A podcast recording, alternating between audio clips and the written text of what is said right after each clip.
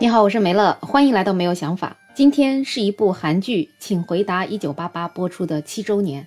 这部剧从它上映后的第一天开始，就一直在话题榜上。很多朋友只是在普通的聊天当中，都有可能聊着聊着就聊到了《请回答一九八八》。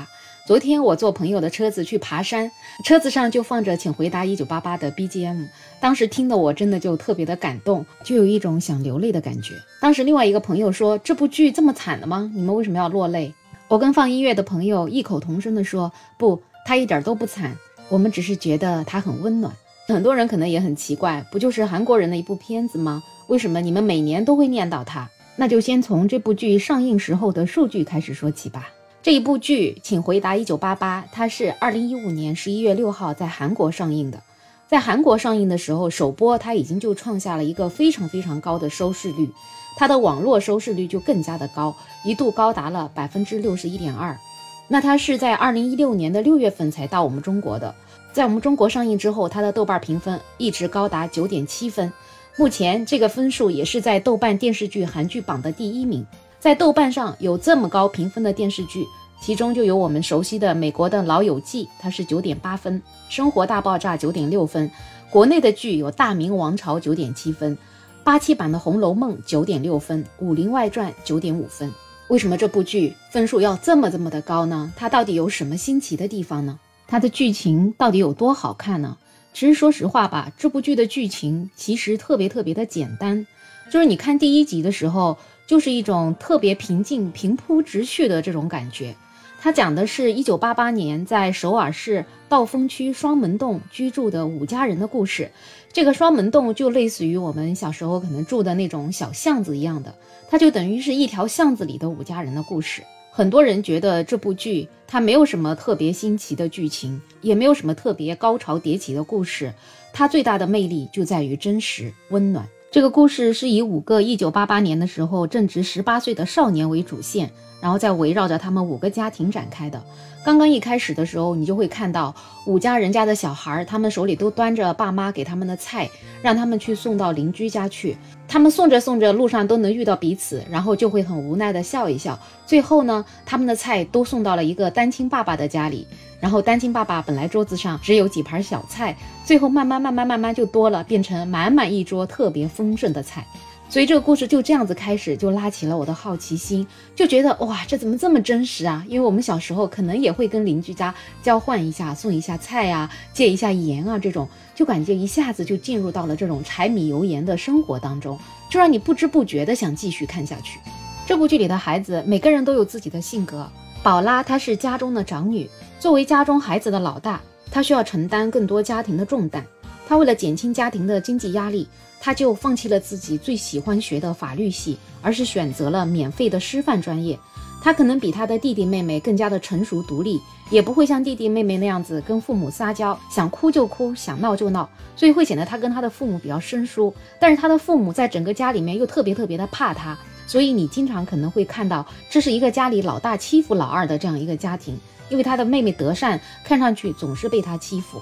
但是其实你把这部片子看完了，就知道宝拉也是一个特别有故事，内心其实也是很温暖、很柔软的这样一个人。而且他当时为了参加韩国的那种学生运动，也放弃了很多很多的机会。总而言之，他并不是像他表面上看起来那么嚣张跋扈的样子。他的妹妹德善也是他们家的老二，作为上面有姐姐、下面又有弟弟的这样一个老二，其实在每一个家庭当中都可能很容易受到父母的忽视。所以虽然他外表开朗、挺善良的。也总是能和别人相处融洽，但是内心始终有那么一点点的自卑。他总是渴望被爱，所以在剧里面，他不管是吃饭前去摆碗筷，还是去邻居家跑腿，妈妈叫的都是他。而且邻居送给他的炸鸡，最终他妈却把最好吃的鸡腿和翅膀都给了他的姐姐和他的弟弟。家里有三个荷包蛋，那也是他爸爸、他姐姐和他弟弟吃，也轮不到他。而对于这一切，他也只能默默的承受。甚至在家里发生了煤气泄漏的时候，爸爸妈妈是第一时间把他的姐姐和他的弟弟给救出来了。等救出来，坐在外面气喘吁吁的时候，才发现还有个二女儿德善忘了。然后等他们想回去再救他的时候，他自己已经灰头土脸的爬出来了。另外一个家庭的儿子郑焕，他是一个外冷内热的傲娇少年，而且有一种直男的感觉。但是有的时候又能够背地里偷偷给人温暖的一击。在剧里面，他学习很好，足球也好，家庭也好，但是就整天一副冰块脸，很像青春期叛逆的孩子。包括他跟他的爸妈相处也是这样子，什么事儿也不会跟爸妈说，在外面被小混混欺负了，鞋子也没了，回到家里也不说一声。这个就跟另外一个男孩善宇就形成了一种鲜明的对比，以至于他的妈妈经常会羡慕善宇的妈妈，因为善宇他家里是一个单亲的家庭，他的父亲在很早的时候去世了。所以善宇他是无话不说，什么事情都会告诉妈妈。那他们这些妈妈在外面聊天的时候，善宇的妈妈可能会聊起他们又发生了什么事儿，但是郑焕的妈妈她是不知道的，所以他就经常很嫉妒，但是他又没办法去跟他的儿子讲，所以就处于非常真实却又纠结的这样一个情节当中。然后剧里的郑焕，不过他经常会被叫成狗焕，我还是说狗焕好了。剧里的狗焕呢，他其实是偷偷喜欢德善的，所以他表面上会经常觉得德善穿的衣服很丑。但是他又会躲在家里的窗帘背后偷偷看他，在下雨天他会给德善送伞，那德善自习晚回来了，他也会担心。然后他的另外一个小伙伴阿泽不会系鞋带，他也会亲自蹲下来帮他系好。阿泽睡觉没盖被子，他也默默地给他盖上。但是这些事情都发生在只有他一个人知道的情况之下，一旦有第二个人看到他的时候，他立马就会回归到他那个特别叛逆，然后特别冷漠的样子。那接下来就说说阿泽，他就是那个单亲家庭的儿子，他从小妈妈就去世了，所以他也缺少母爱。他一方面是一个生活不能自理的软萌少年，但是另一方面却又是一个非常懂人情世故、情商也非常高的天才少年。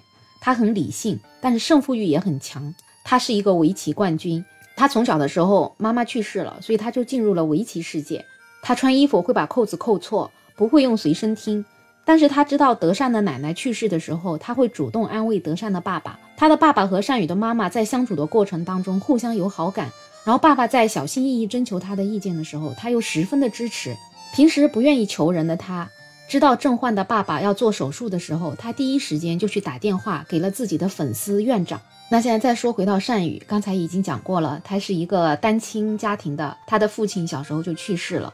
他是一个特别善良体贴的暖心少年。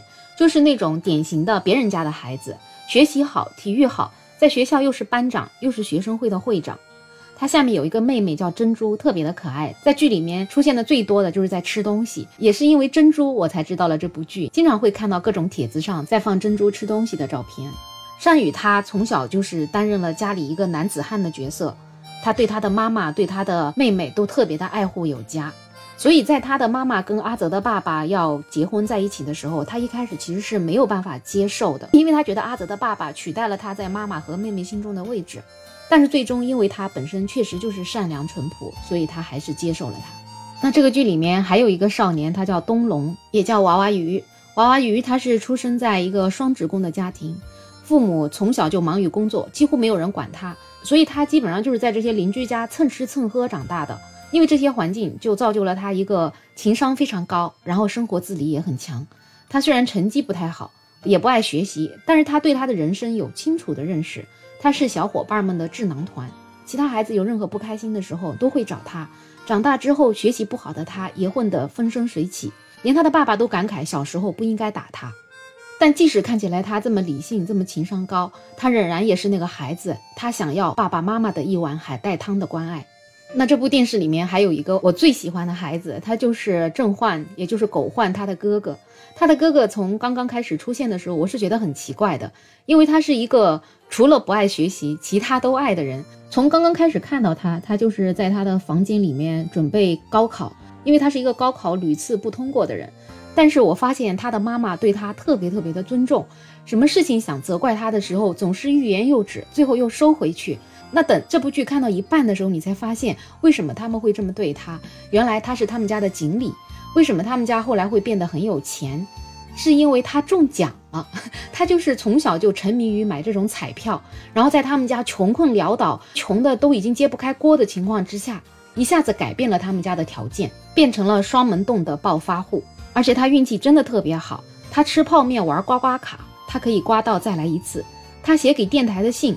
总是随机就被抽中，以至于频率高的连主播都记住了他的名字。他在街上被人追打，慌乱之中他就躲到了张美玉的伞下面，结果他就遇到了他一生的真爱。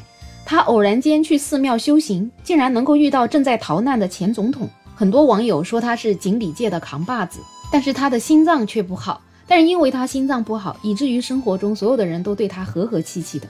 也因为心脏不好，他的妈妈对他的吼也总是欲言又止。所以很多网友就说，从他这里就看到了努力活着的每一天是有多么的美好和幸运。其实看到他，我也想说，很多孩子可能他们在学习方面不够优秀，但是他们一定有其他优秀的地方。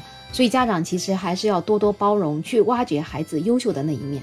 说到狗焕的哥哥金正峰，有一些没有看过韩剧的人，但是我感觉你可能会看过他的表情包。有一个表情包里面有一个人，他戴着一个耳罩，手捧着莲花，一脸无欲无求，他就是这个剧中的金正峰。你们可以看一下，我在我的内容简介里面也贴了这张图。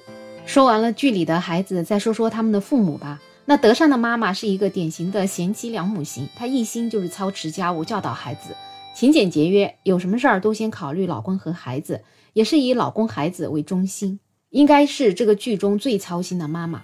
德善的爸爸是一个普通的银行职员，本身工作兢兢业业，但是却因为他老是喜欢善心大发，去帮助身边的人，导致自己家里总是没钱花，最后还要被德善的妈妈骂。那郑焕也就是狗焕，他的妈妈是强势的那种女王型，在剧里面称为叫豹子夫人，很多很多人都喜欢她，她可厉害了，她就靠着自己的暴脾气伺候着家里的三个大老爷们儿，但是她对邻居又特别特别的好。德善家里缺钱的时候，他就会主动的去借钱给他们用。他家里因为中风中奖了之后一夜暴富，他也是积极的享受生活。郑焕的爸爸是一个电器店的老板。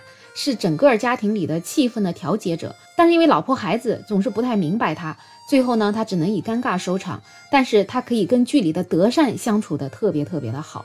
那阿泽家里讲过了，是一个单亲家庭，他的爸爸很木讷，不怎么会说话，然后也很淡定。但是跟其他爸爸相比，他最大的不同点就在于他能够平等的对待阿泽。像在韩国这样一个国家，能够做到这样，其实挺不容易的。那善宇的妈妈是一个特别弱势的小女人，因为她中年丧夫，她也没有什么主心骨，遇到事情她就惊慌失措，特别特别喜欢哭。但是她即使生活窘迫，也是特别特别的热情善良，对善宇和珍珠都是特别平等的对待。那再说到娃娃鱼的父母，他们是双职工，他们家里出镜是不怎么多的，但是可以看得到他的父母都是事业型，而且性格都很独立。娃娃鱼的爸爸是学校的教导主任，在学生面前是很讲威信的，所以对于不爱学习的娃娃鱼是有恨铁不成钢的感觉。但是后来娃娃鱼得了痔疮，住了医院之后呢，他是把报纸藏起来，一大早去给娃娃鱼买水果，也是满满的父爱。所以这部剧吧，就让很多网友就觉得像极了我们小时候的生活，但是又感觉比我们的生活更加的美。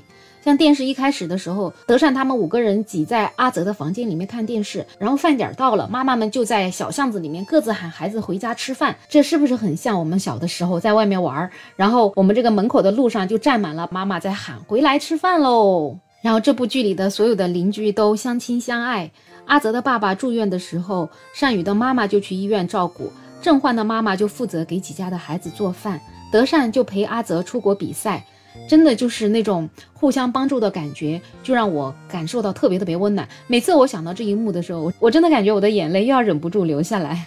有影视博主就说，这部剧最高明的就是他在一地鸡毛中给了我们猛然的一击，让我们猝不及防的泪奔。如果只是把我们现实生活原封不动的搬上电视，可能会显得过于苍白而无趣。那这部剧的高明之处就在于，它总能在一地鸡毛的烟火气中，让我们悟到了一点点的生活的哲理。就比如说，在剧里面，德善的奶奶去世了，可是当他特别伤心回到老家的时候，却发现他的姑姑们在炫耀自己的戒指，爸爸在乡亲们面前炫耀自己优秀的女儿。德善当时就觉得这些大人怎么这么冷漠，他很伤心。可是当宴席结束了，那些吃饭的宾客们都散去了。他在美国的大伯回来的时候，那几个大人就抱在一起痛哭。那个时候，德善才明白，大人们只是在忍，只是在用故作坚强来承担年龄的重担。大人们也会疼。宝拉当时在剧里面参加学生运动，参加游行，然后要被政府抓走。他的妈妈穿着破洞的袜子，然后脚趾头都流着血，去恳求政府的人不要把他抓走。这个时候，之前一直表现的特别霸道的宝拉，竟然会主动承认了自己的错误。哎，我看到这里，其实我也很理解宝拉，因为有的时候在生活中，我感觉我的性格也有一点点像他那么的霸道，因为我在家里也是老大。但是我也是看了这部剧之后，我慢慢慢慢的就是放下自己那种霸道的情绪，而且我跟父母妹妹的关系，我感觉也变得更加的好。我也愿意更多的站在他们的立场上去理解他们所面临的困难，所面临的问题。里面还有一个情节，就是让我印象特别的深刻，就郑焕的妈妈回娘家之后，她回来了，发现家里竟然收拾得整整齐齐的，她心情就变得特别的差。他儿子就不明白，然后娃娃鱼就告诉他儿子郑焕说：“你就是要把家里弄乱啊！你弄得这么干净，你妈妈就会觉得他在这个家庭里面存在的意义就不大了。”然后郑焕就回到家里，把家里给弄乱了。然后他妈妈回来，正好一边骂他们，一边就把家里收拾得干干净净的。所以其实妈妈到了一定年龄的时候，也是需要哄的。孩子不能够太懂事儿，孩子有的时候可能还是要故意做一些错误的事情，然后让父母觉得他们还有价值。